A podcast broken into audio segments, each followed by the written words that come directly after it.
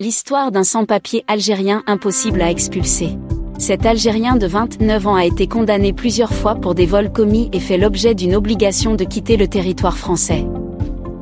Cependant, il n'a jamais pu être expulsé car l'Algérie n'a pas délivré de laissez-passer consulaire.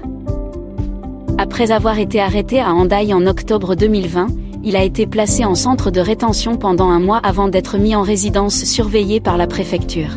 Le 1er janvier, il a été arrêté à Bayonne près d'une voiture avec une vitre arrière brisée, en possession d'un GPS et d'une bouteille de champagne volée la veille dans un camping-car. Il a reconnu le premier délit mais a nié le second. Les juges ont suivi les recommandations du parquet et l'ont condamné à six mois de prison avec mandat de dépôt et une interdiction de territoire français pendant trois ans. Son avocat a plaidé que c'était au ministre de l'Intérieur de s'assurer qu'il retourne en Algérie et que si le préfet ne pouvait pas exécuter les décisions, des situations comme celle-ci se produiraient.